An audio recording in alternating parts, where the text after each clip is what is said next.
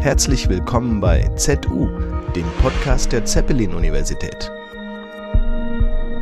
Heute mit einer Antrittsvorlesung. Liebe Professorinnen, liebe Kolleginnen, liebe Studierende und liebe Gäste, für meine heutige Antrittsvorlesung habe ich mich für das Thema Kulturaustausch als gesellschaftspolitische Intervention zum Dilemma der Demokratisierung im Kontext auswärtiger Kulturpolitik entschieden. Ziel des Vortrags ist es, Ihnen Einblicke in die Vielfalt meiner Forschung und Lehre an der ZU zu geben. Wir betrachten zuerst die auswärtige Kulturpolitik Deutschlands in Demokratisierungs- und Transformationsprozessen und darauf aufbauend werde ich dann die Rolle von Kulturschaffenden in eben diesen Prozessen bezüglich der Gestaltung von Kulturpolitik analysieren. Dies werde ich verknüpfen mit meinen Forschungen äh, in Tunesien, Uganda und im Libanon. Also Sie bekommen einen sehr guten Einblick. Einblick. Ich möchte zu Beginn anhand von drei Fragen aufzeigen, welche Aspekte ich in meinem Vortrag thematisiere.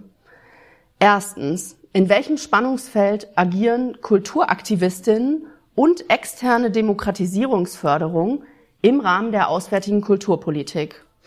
Dies ist ein Einblick in die Forschung und Ergebnisse meiner Dissertation am Beispiel der arabischen Umbrüche ab 2010-11 in Tunesien.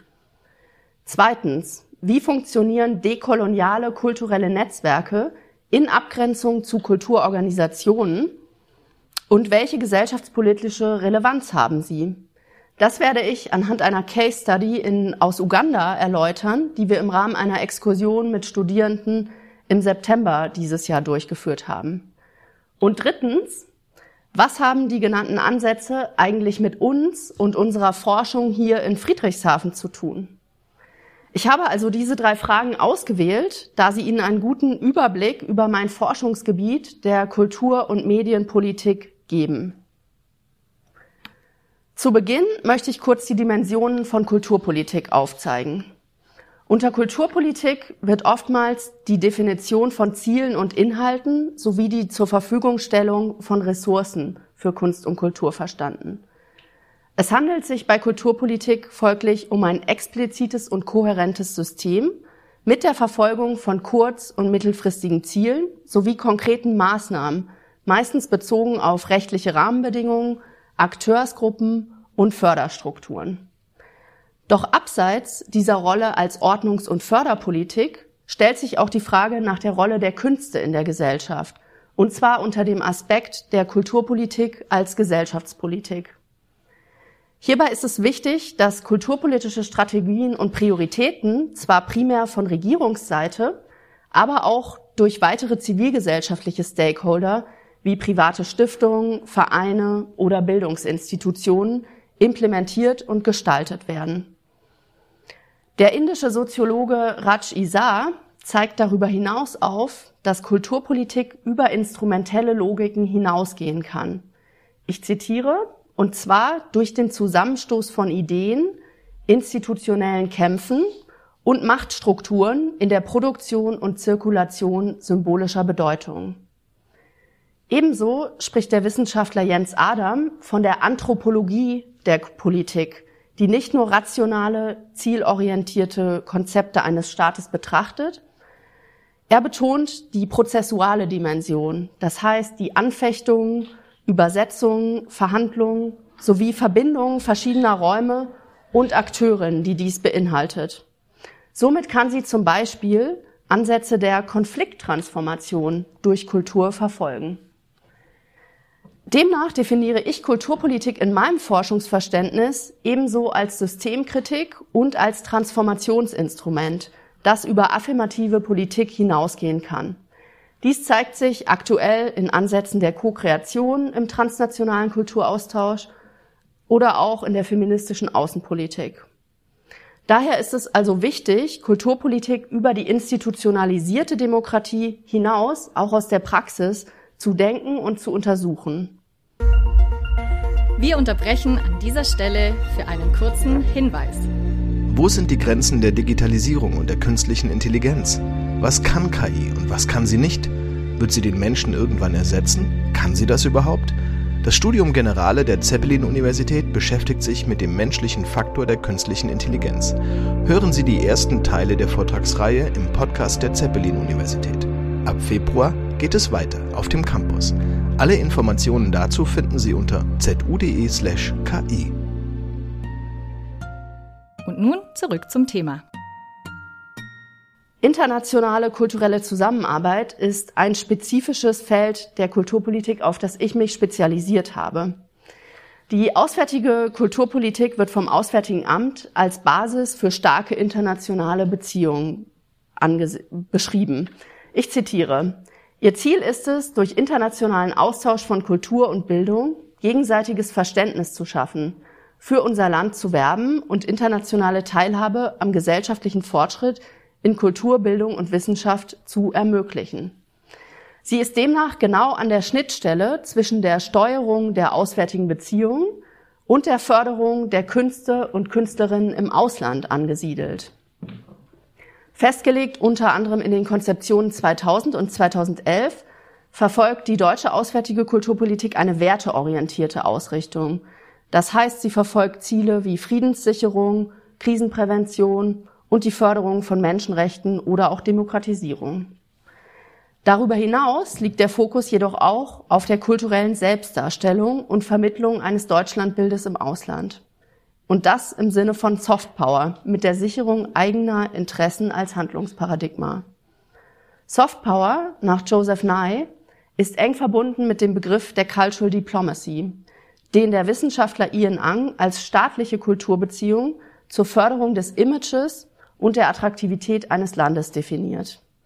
Das heißt, als interessensgeleitetes Regierungshandeln, das primär auf Repräsentation abzielt. Softpower ist der Gegensatz zu Hardpower, die wiederum auf ökonomische oder militärische Stärke setzt und eben diese Anreize und Bedrohungen auch nutzt. Im Kontrast zur staatlich organisierten Cultural Diplomacy steht der Begriff Cultural Relations, der das von Idealen geleitete Handeln nichtstaatlicher Akteursgruppen beschreibt.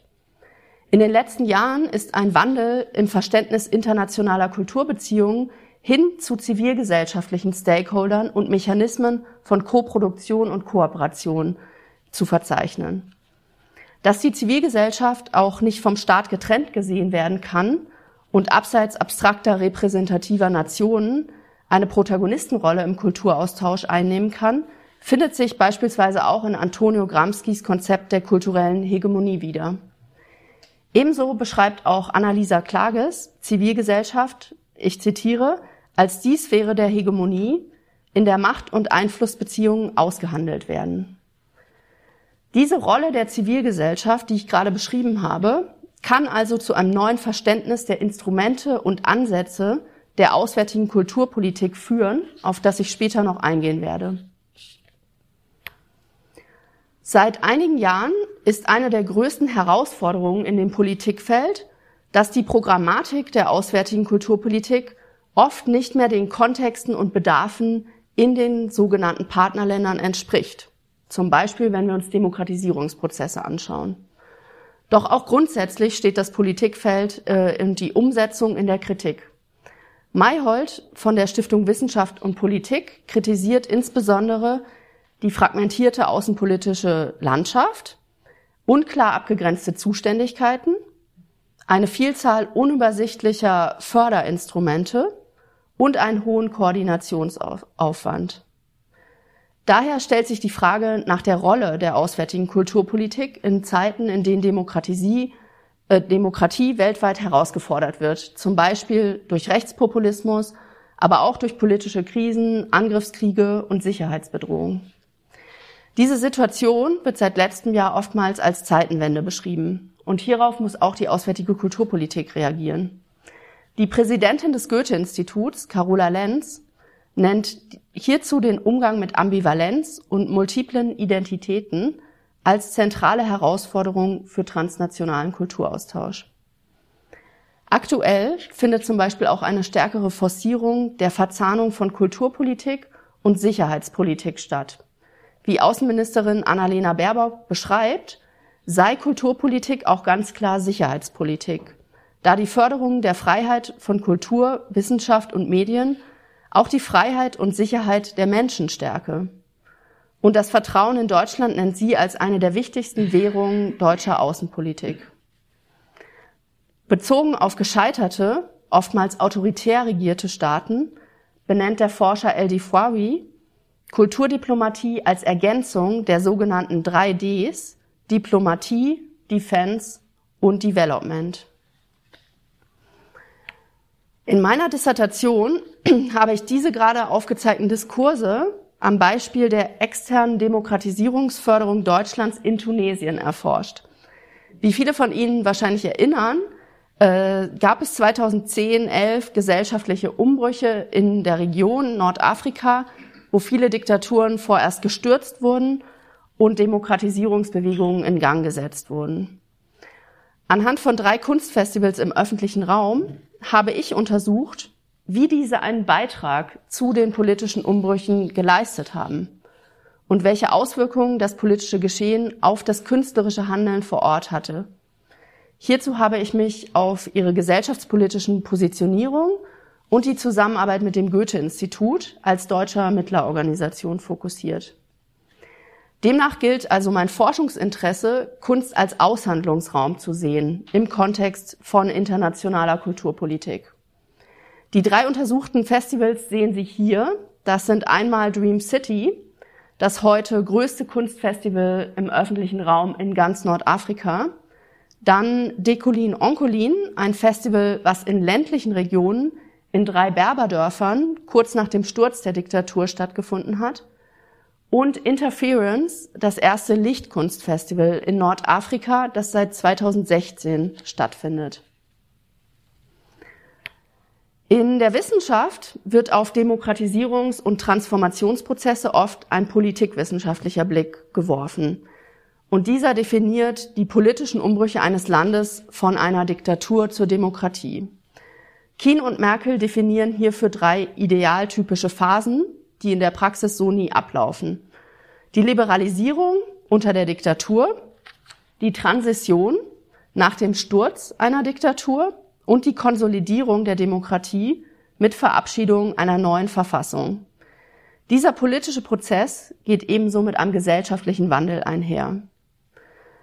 Künstlerischer Aktivismus als Strategie für genau diese demokratischen Entwicklungen spielte im tunesischen Transformationsprozess von 2010 bis 2018, das war mein Untersuchungszeitraum, eine bedeutende Rolle. Im repressiven Staat handelten Kulturschaffende, die nicht für das Regime war, über, waren überwiegend subversiv und im Untergrund. Sie richteten sich gegen den Staat und nahmen oft marginalisierte Positionen in der Gesellschaft ein. Während und nach dem Wegfall der Diktatur wurde die Kulturproduktion dann unter anderem in den öffentlichen Raum verlagert, der unter der Diktatur nicht mal zum Fotografieren oder für andere künstlerische Aktivitäten genutzt werden könnte, konnte. Es wurden also diese neuen Spaces genutzt und damit auch partizipative Formate oftmals in Interaktion mit den Bürgerinnen erprobt. Künstlerinnen wurden somit oftmals zu gesellschaftspolitischen Akteuren in diesem Prozess. Kien und Merkel sprechen demnach von der strategischen, dann von der konstruktiven und zuletzt von der reflexiven Rolle der Zivilgesellschaft. Interessant ist es jetzt, sich diesbezüglich erstmal anzugucken, warum Kunstfestivals als Format überhaupt entstehen. Und meine Forschungen haben hierbei ergeben, dass Kunstfestivals unter der Diktatur als Aktion gegen Zensur und eingeschränkte Meinungsfreiheit entstehen, um diese Räume überhaupt erst zu ermöglichen. Und nach dem Sturz der Diktatur, also ab 2011, entstehen Kunstfestivals dann eher als Reaktion auf strukturelle Defizite im Kultursektor und zur Förderung der Kulturproduktion. In dieser Phase, also nach den Umbrüchen, haben Künstlerinnen auch aufgrund des politischen Machtvakuums einen viel höheren Handlungsspielraum und können bewusst Einfluss nehmen. Auch die auswärtige Kulturpolitik Deutschlands reagierte auf diese beschriebenen politischen Umbrüche in Nordafrika. Und da möchte ich jetzt kurz aufzeigen, wie, die, wie das Vorgehen war. Mit dem Sturz der Diktatur in Tunesien erfolgte der neue politische Auftrag vom Auswärtigen Amt, die Demokratisierungsprozesse zu begleiten. Hierzu wurde das Instrument der deutsch-tunesischen Transformationspartnerschaft geschaffen, ein bilaterales Abkommen. Dieses gilt dann auch wiederum für den Kultursektor. Becker und Wetzel vom Goethe-Institut definierten 2011 in ihrem Rahmenkonzept zu dieser Transformationspartnerschaft, dass sie kulturspezifische Wege zur Förderung von Demokratie identifizieren und begehen möchten. Wie genau hat sich demnach die Programmarbeit vom Goethe-Institut in der Praxis geändert? Es erfolgte eine neue Akzentuierung aufgrund vergrößerter Aktionsmöglichkeiten, aber auch veränderter Bedürfnisse und Interessen der Bevölkerung. Hierbei ist es interessant, dass unter der Diktatur überwiegend passiver konventioneller Kulturaustausch mit Präsentationscharakter umgesetzt wurde. Zum Beispiel wurden deutsche Beiträge auf den großen Film- und Theaterfestivals in Tunesien gezeigt und gefördert. Und nach 2011 entwickelte sich die Programmarbeit dann jedoch hin zu einem neuen Ansatz, der als partnerschaftliche Kooperation beschrieben wird. Koproduktionen, Capacity Building und Prozessorientierung sind hierbei zentrale Komponenten der Zusammenarbeit, um lokale Kulturaktivistinnen in Tunesien durch Bottom-up-Prozesse in ihrer, in der Entwicklung ihrer Projekte zu stärken. Lassen Sie uns auf ein konkretes Beispiel schauen, um das etwas greifbarer zu machen. Ein Ansatz des externen Engagements sind Fortbildungsprogramme in Kulturmanagement. Auch das Goethe-Institut in Tunesien hat ein solches Format entwickelt, die Kulturakademie. Milena Dragicevic-Sesic, die genau solche Trainingsprogramme als Wissenschaftlerin kritisch untersucht hat, kommt zu dem Ergebnis, dass Fortbildung als Softpower einer der gefragtesten Ansätze der Demokratisierungsförderung während der arabischen Umbrüche war. Ihre Studie basiert auf einer Befragung lokaler Kulturschaffender und benennt Kulturmanagementprogramme als effektives Tool, um langfristige Beziehungen zu den Partnerländern aufzubauen. Weniger effektiv seien wiederum andere Formen der Kulturdiplomatie, wie zum Beispiel künstlerische Kollaborationen oder klassischer Künstlerinnenaustausch zwischen zwei Ländern. Das liegt unter anderem daran, dass das meist einmalige Ereignisse sind, die sich an die gleichen Zielgruppen und Eliten richten. Aber ebenso steht natürlich dieser Ansatz der Fortbildungsprogramme in der Kritik, da oftmals nur Grundkompetenzen vermittelt werden können und wenig kontextspezifisch agiert wird.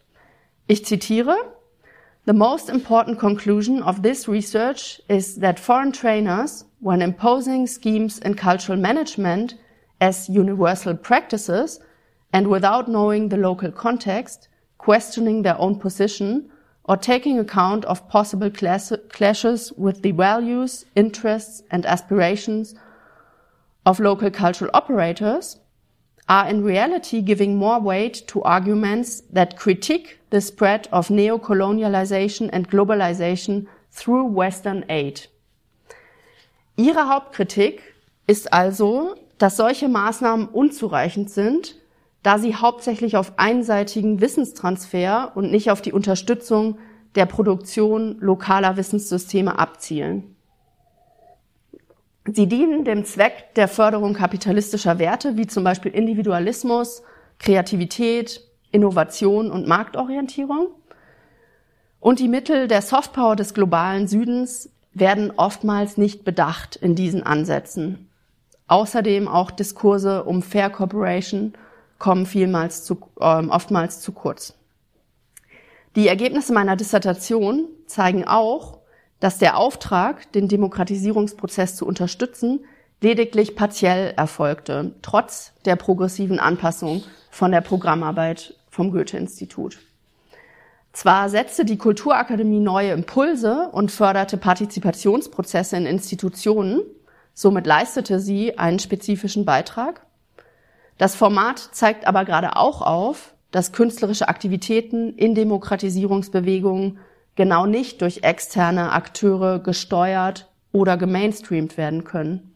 Denn das endogene Engagement der Kulturschaffenden vor Ort ist die zentrale Komponente des Aktivismus. Darüber hinaus äh, wurde das externe Engagement Deutschlands auch erst nach dem Sturz der tunesischen Diktatur verstärkt und kann daher nicht für sich den Anspruch erheben, die aktivistische Kunstbewegung seit den 1990er Jahren und damit auch während der Liberalisierung im Land kontinuierlich begleitet zu haben.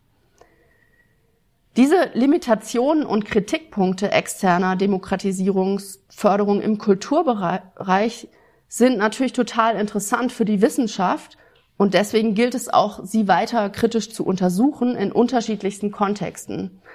Das heißt also auch, Szenarien für eine Wissenschaft, äh, für eine zukünftige Cultural Diplomacy zu entwickeln. Und das bedeutet wiederum auch, dass Konfliktpunkte klar benannt und verhandelt werden können, wenn man die Unterstützung von Demokratisierung in einem anderen Land als externer Akteur wirklich ernst nimmt.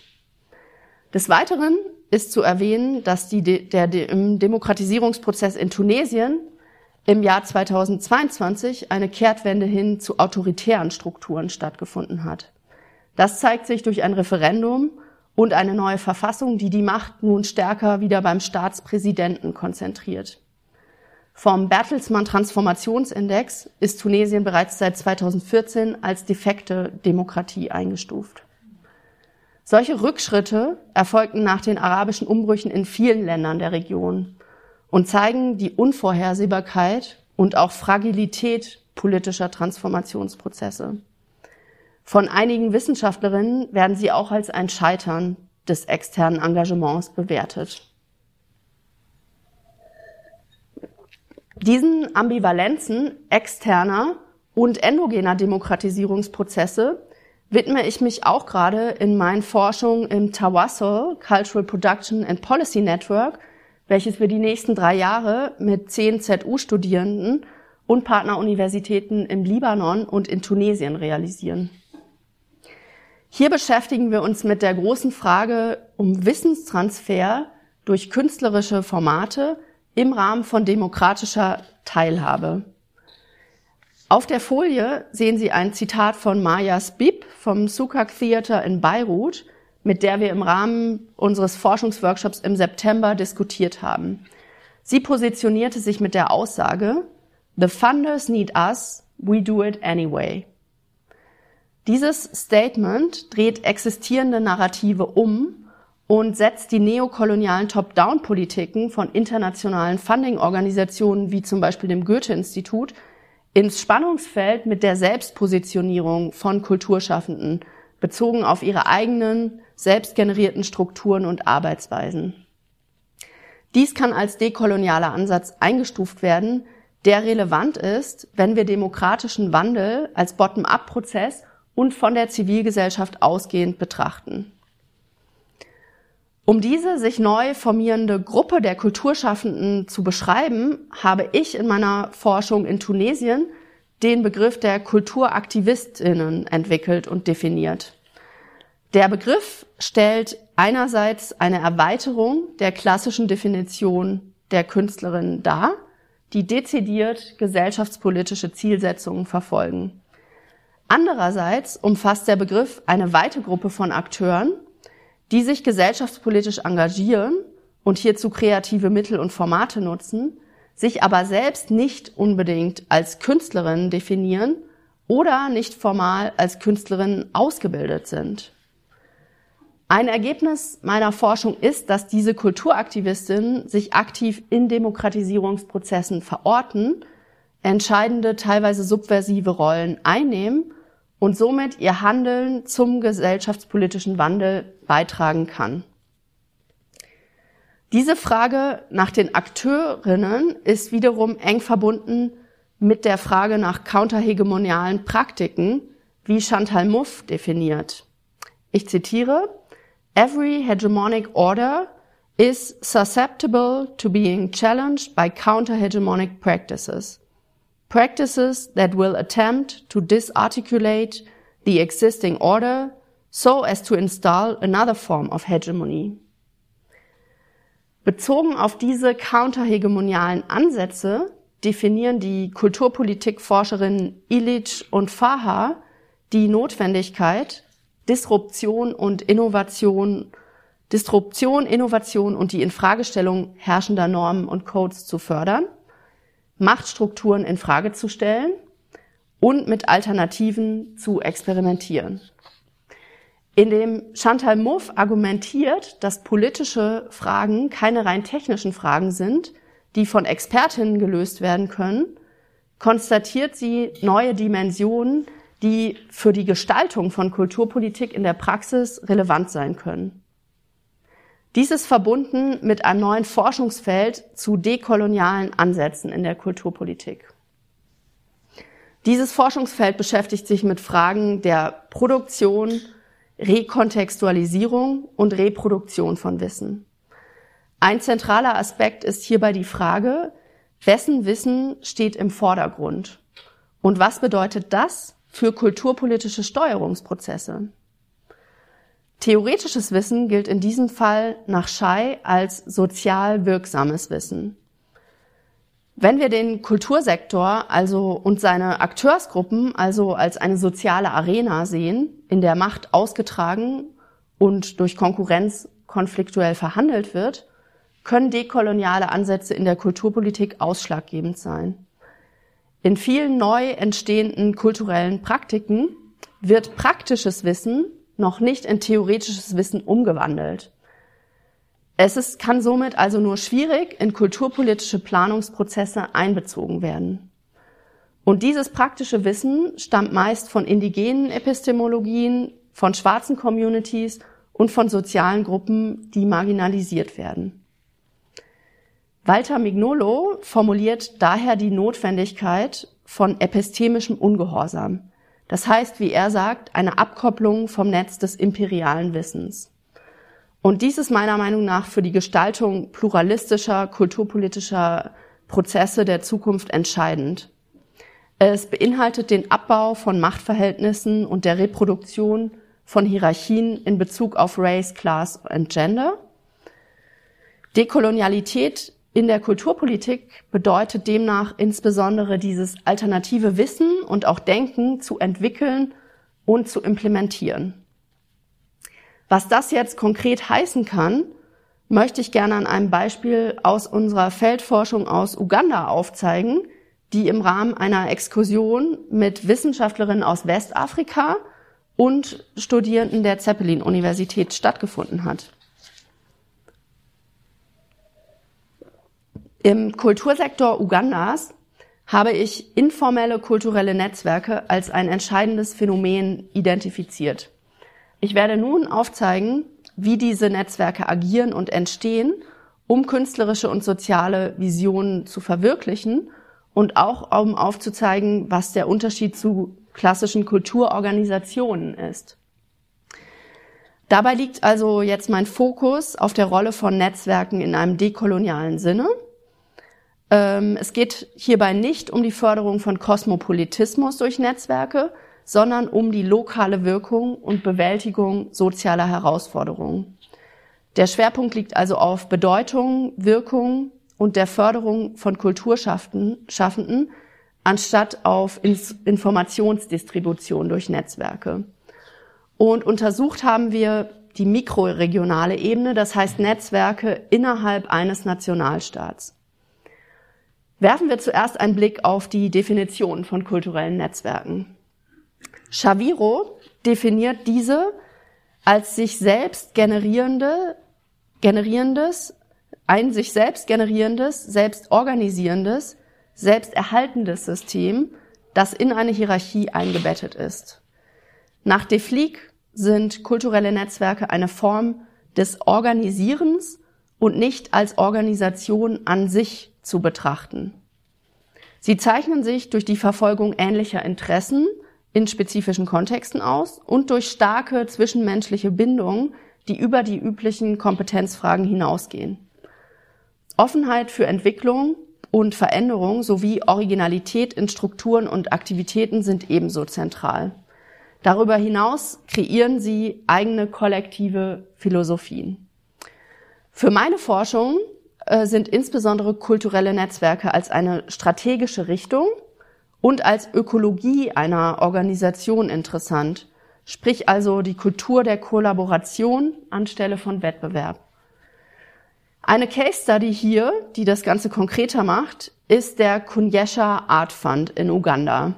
Dieser verfolgt das Ziel, individuelle Künstlerinnenförderung zur Schaffung neuer Zugänge und zur Kreierung kultureller Netzwerke in Uganda umzusetzen. Spannend aus kulturpolitischer Perspektive ist hierbei jetzt die Selbstdefinition der Funding-Organisation.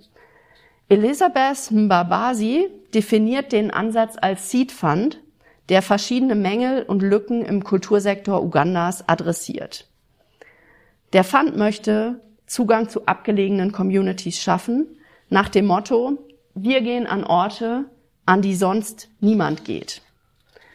Darüber hinaus ist es wichtig, dass das Interesse des Geldgebers nicht dominieren sollte und die Kunstfreiheit gewährleistet ist. Es geht also darum, sich selbst als lernende Organisation zu verstehen und auch keine Ansätze anderer Förderer zu wiederholen. Daher wurde mit dem Kunyasha Art Fund auf das Fehlen von Funds reagiert, die sich speziell an einzelne Kulturschaffende richten, die nämlich nicht als juristische Personen oder als Institutionen registriert sind. Was macht diesen Fund nun anders und warum habe ich ihn als Beispiel ausgewählt? Einerseits richtet er sich an unabhängige Kulturaktivistinnen, was den Bogen zur Rolle der kulturellen Netzwerke spannt. Und andererseits weist er einige Spezifika auf. Zum Beispiel wird Zugänglichkeit in der Finanzierung angestrebt. Alle Grants sind unter 5000 Dollar und demnach einfacher verwaltbar als große Projektbudgets. Darüber hinaus ähm, wird flexible Finanzierung ermöglicht. Künstlerinnen, die zum Beispiel keinen Zugang zu Elektrizität haben, können diese ebenso abrechnen. Und das ist ein Ansatz, der in der Kulturförderung sonst oft nicht möglich ist. Zusätzlich agiert der Fund spartenübergreifend und überregional. Auch das sind Aspekte, die sonst in Uganda wenig beachtet werden. Gerade die dezentrale Ausrichtung, da sich ein, die, das Kulturleben hauptsächlich in der Hauptstadt konzentriert, wie in vielen anderen Ländern auch. Nun möchte ich einige konkrete Methoden vorstellen, die Zugänge zu kulturellen Netzwerken durch den Kunyesha Art Fund ermöglichen. Kulturschaffende können Bewerbungen in jeder der über 40 lokalen Sprachen und in jedem lokalen Dialekt einreichen.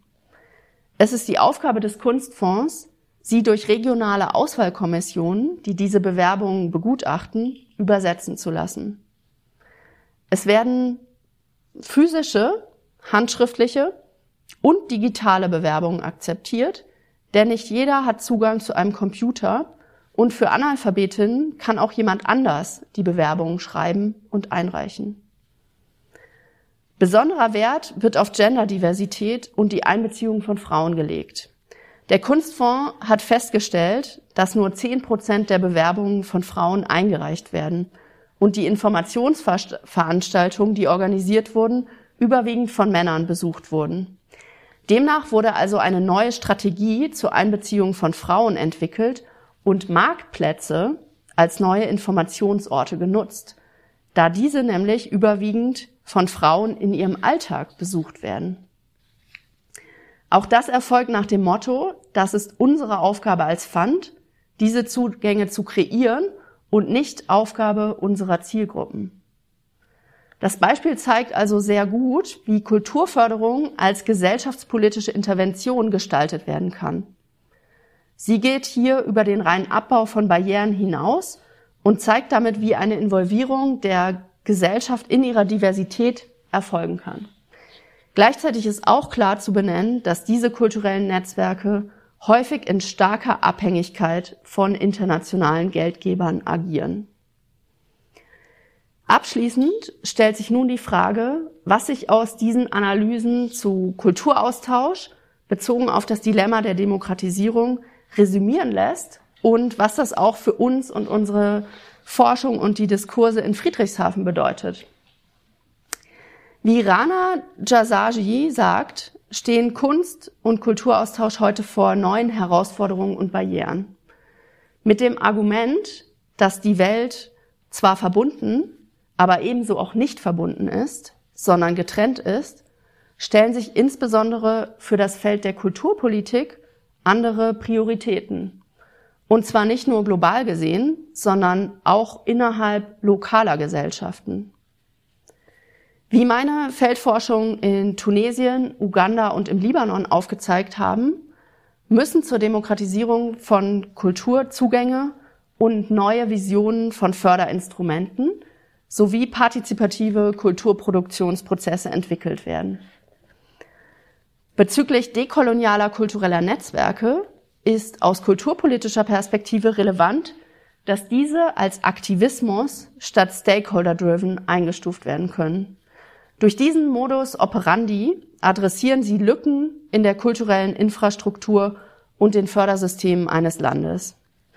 Diese selbst generierten kulturellen Netzwerke setzen sich mit gesellschaftlichen Themen auseinander, sie streben lokale Relevanz und Wirkung an und dienen als Räume für informelle Allianzen.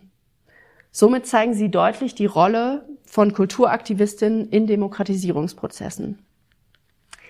Blicken wir nun wiederum auf die Stakeholder-Perspektive im Kulturaustausch und die auswärtige Kulturpolitik.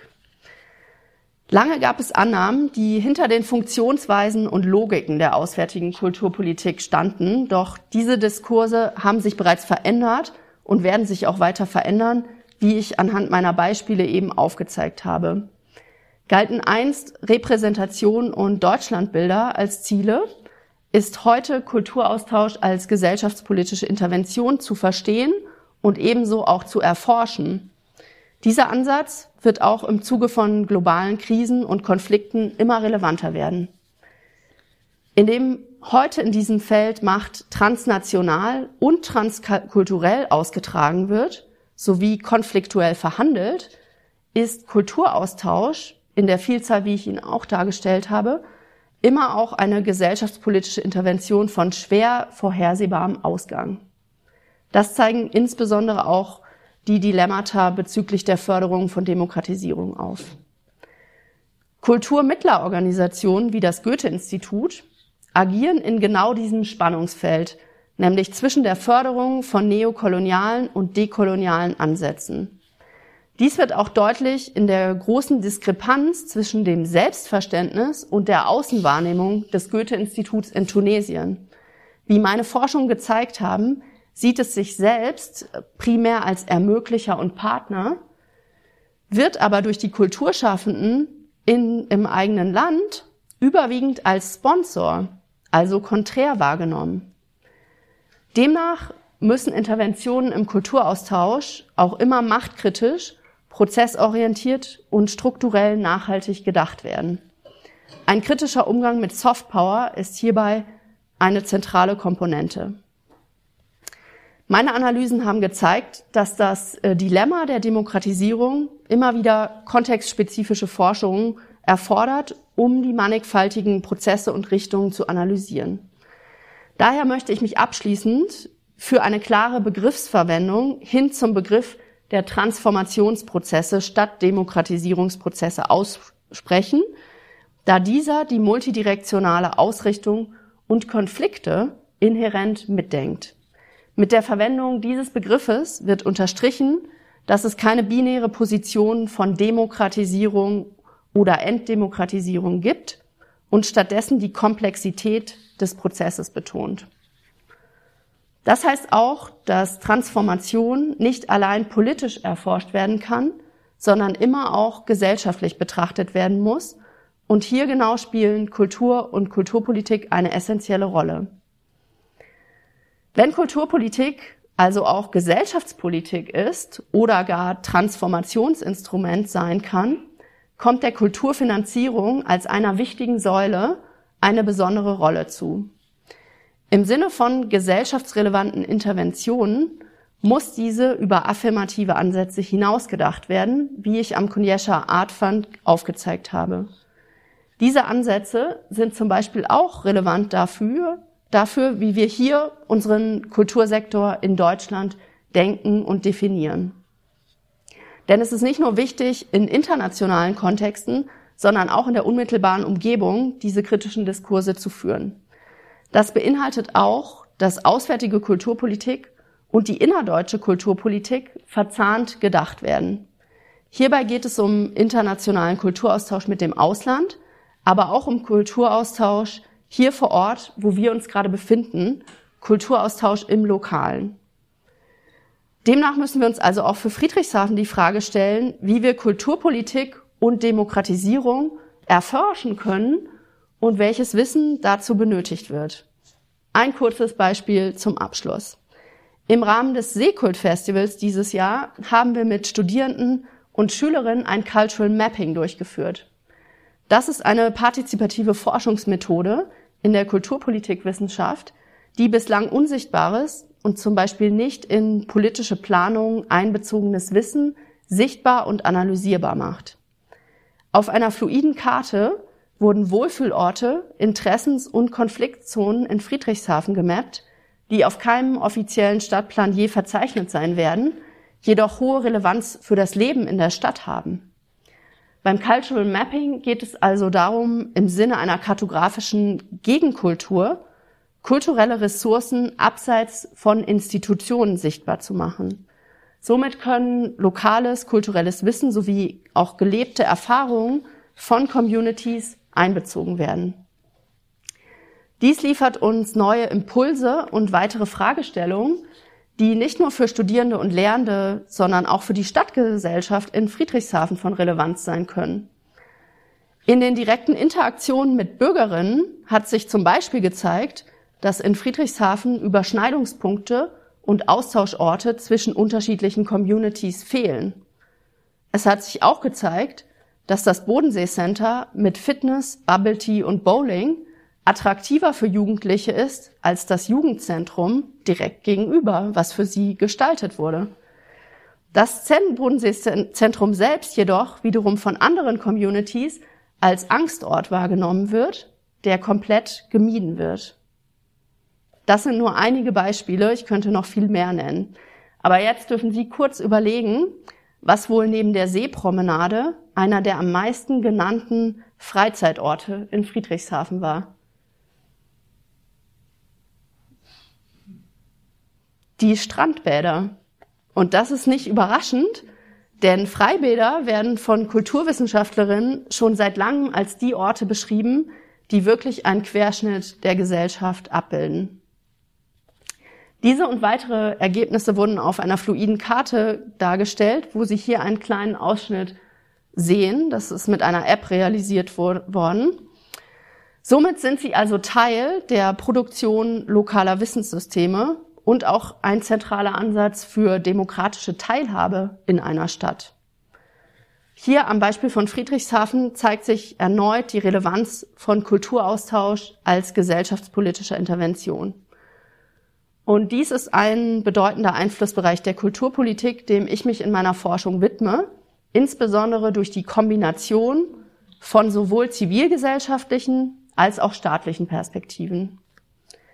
Demnach können wir resümieren, dass Kulturpolitik als wissenschaftliche Disziplin zur Komplexität des Weltgeschehens beiträgt, und zwar anders als oft angenommen, dieses durch Steuerungsprozesse zu vereinfachen.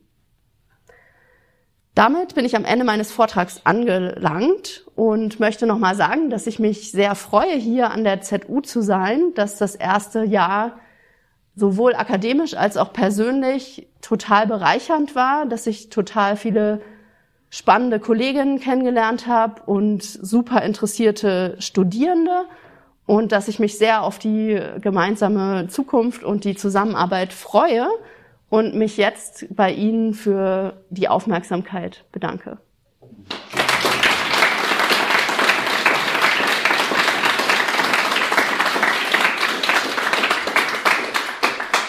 Ja, das hast du dir jetzt aber wirklich verdient. Toll, dass wir dich als Kollegin jetzt wirklich auch offiziell begrüßen können. Also ich überreiche dir mir hier diese Urkunde. Wahrscheinlich müssen wir uns dabei fotografieren lassen. Herzlichen Glückwunsch. Toll, dass du bei uns bist. Mehr möchte ich jetzt gar nicht sagen. Ich denke, der, der entscheidende äh, Punkt für uns alle ist, dass wir jetzt rausgehen und ein bisschen das Ganze mit Sekt begießen. Bei diesen Vorträgen ist ja leider in diesem Fall ähm, nicht vorgesehen, dass man, dass man Fragen mhm. stellen kann. Ich hätte unglaublich viele tolle, also äh, ich habe unglaublich viele tolle, ich, ich, hätte unglaublich viele tolle Fragen. Ich, ich, äh, hätte, ich hätte unglaublich viele Fragen zu, mhm. zu dem tollen Vortrag. Und äh, es wäre, aber das können wir ja dann vielleicht beim Sekt dann irgendwie. Genau. Ja. Ja, vielen ja. Dank.